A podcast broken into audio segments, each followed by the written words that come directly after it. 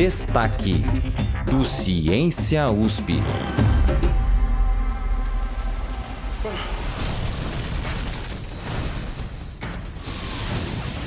O chapéu, o chicote e a bolsa são sinônimos de cinema, e muitas vezes sinônimos de toda uma área da ciência. Nos filmes, o arqueólogo Indiana Jones luta contra vilões indo de sítio arqueológico em sítio arqueológico. Na ficção, o professor Igalan desvenda praticamente sozinho os mistérios quase sobrenaturais da ascensão e queda súbita de grandes impérios antigos. Entretanto, a ideia de que grandes civilizações, um belo dia, simplesmente deixaram de existir é algo que deveria cada vez mais ficar apenas em Hollywood.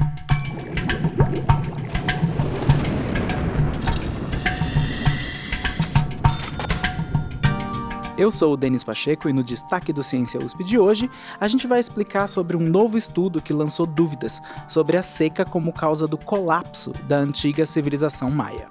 Em um artigo publicado na revista Proceedings of the National Academy of Sciences, a PNAS, pesquisadores da Universidade da Califórnia, nos Estados Unidos, demonstraram que os maias tinham cerca de 500 plantas comestíveis disponíveis, muitas das quais são altamente resistentes à seca. Por muito tempo, a comunidade científica acreditou que uma das principais razões para o fim da civilização pré-colombiana teria sido a escassez de alimentos provocada por uma grande seca. Entretanto, atualmente, não só essa hipótese tem sido colocada em dúvida, como também é questionada a ideia de colapso civilizatório dos maias. Para explicar melhor as nuances por trás desse achado, eu conversei com o professor Eduardo Natalino dos Santos, do Departamento de História da Faculdade de Filosofia, Letras e Ciências Humanas da USP, a FEFELEST. Ele é um dos membros fundadores do Centro de Estudos Mesoamericanos e Andinos da USP.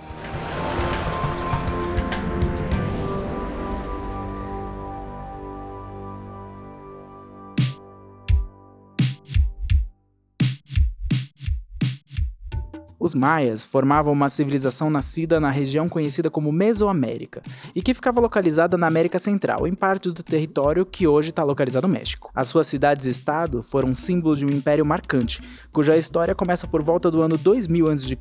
e chega até o século 17, com a invasão espanhola do continente americano. Não por acaso, eles são um dos muitos povos estudados pelo professor Eduardo. Eu tenho trabalhado com temas relacionados a cosmologias, concepções de tempo, espaço, passado, agentes históricos dos povos indígenas da Mesoamérica, que correspondem mais ou menos ao atual centro do México, sul do México e uma porção da América Central, em comparação com os povos indígenas da região dos Andes centrais, mais ou menos aí correspondente aos atuais Peru e Bolívia, excetuando suas partes tropicais. Esses povos são muito pouco conhecidos ainda no Brasil, os povos indígenas. Fato é que, no começo da nossa conversa, o professor explicou que muito da nossa atenção sempre foi voltada para os chamados grandes impérios, entre aspas. E o fascínio pela sua decadência criou uma série de narrativas que a história ainda está tentando superar. A gente fica preso neles por uma tradição de estudos muito ainda vinculado ao século XIX. E a gente acho que está num momento muito propício para questionar o que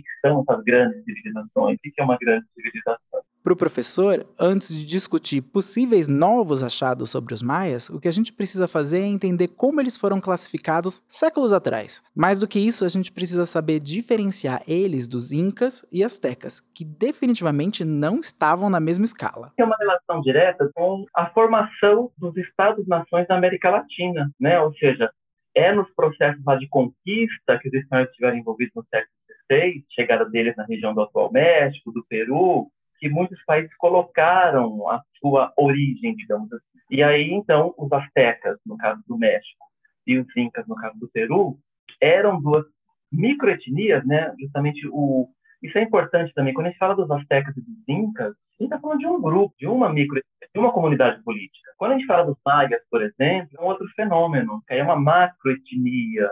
São literalmente milhares de comunidades por isso, para o Eduardo, falar dos maias é comparativamente como falar dos tupis no Brasil, que são centenas de comunidades diferentes. Ou seja, quando a gente discute o fim do Império Maia, do que, que a gente está realmente falando? Os maias têm uma história como macroetnia de pelo menos 3 mil anos. São comunidades humanas com uma relativa diversidade, conformam milhares de pequenas comunidades, mas têm uma história comum. E como é que a gente sabe que eles têm uma história comum?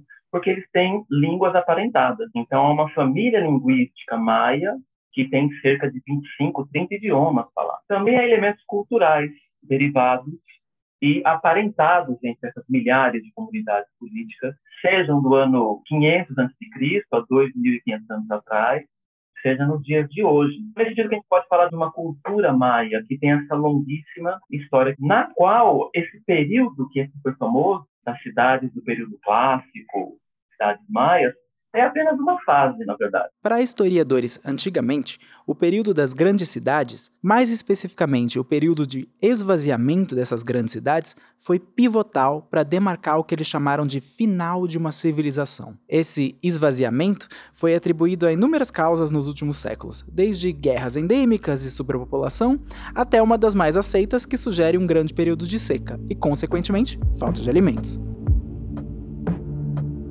Entretanto, pesquisas como essa da Universidade da Califórnia provam que a falta de alimentos não é uma hipótese viável. Estudando cerca de 497 plantas da região, os cientistas provaram que, mesmo na situação de seca mais extrema, e a gente não tem evidências de que essa situação extrema já ocorreu, 59 espécies de plantas comestíveis ainda teriam persistido. Por isso, o Eduardo reforça que o esvaziamento de cidades por si só não é um atestado de óbito dos maias.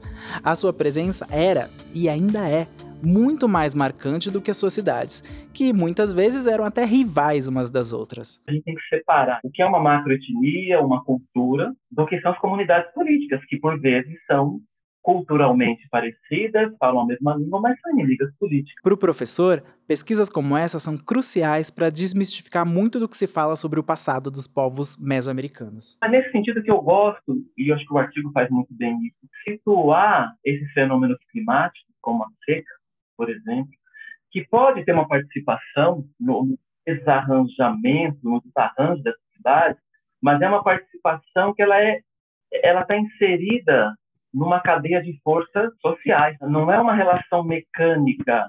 Né? A história, infelizmente ou felizmente, ela não é uma equação simples, ela não é um modelo mecânico. Tem muitos artigos de arqueologia que trabalham um pouco dessa maneira. Querem buscar uma causa muito única para esse fenômeno das cidades maias que decaíram. E aí colocam muita força no ambiente, nos fenômenos climáticos, em secas. E quando você coloca muita força no ambiente, você tira a ação histórica dos sujeitos humanos.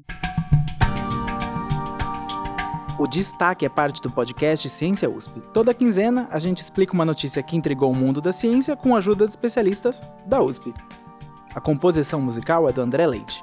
A edição de som é da Angélica Peixoto, com supervisão do Guilherme Fiorentini. A reportagem e a produção são minhas, Denis Pacheco. O Ciência USP é uma produção do Jornal da USP. Você pode nos encontrar na Rádio USP ou na internet no seu aplicativo favorito de podcasts.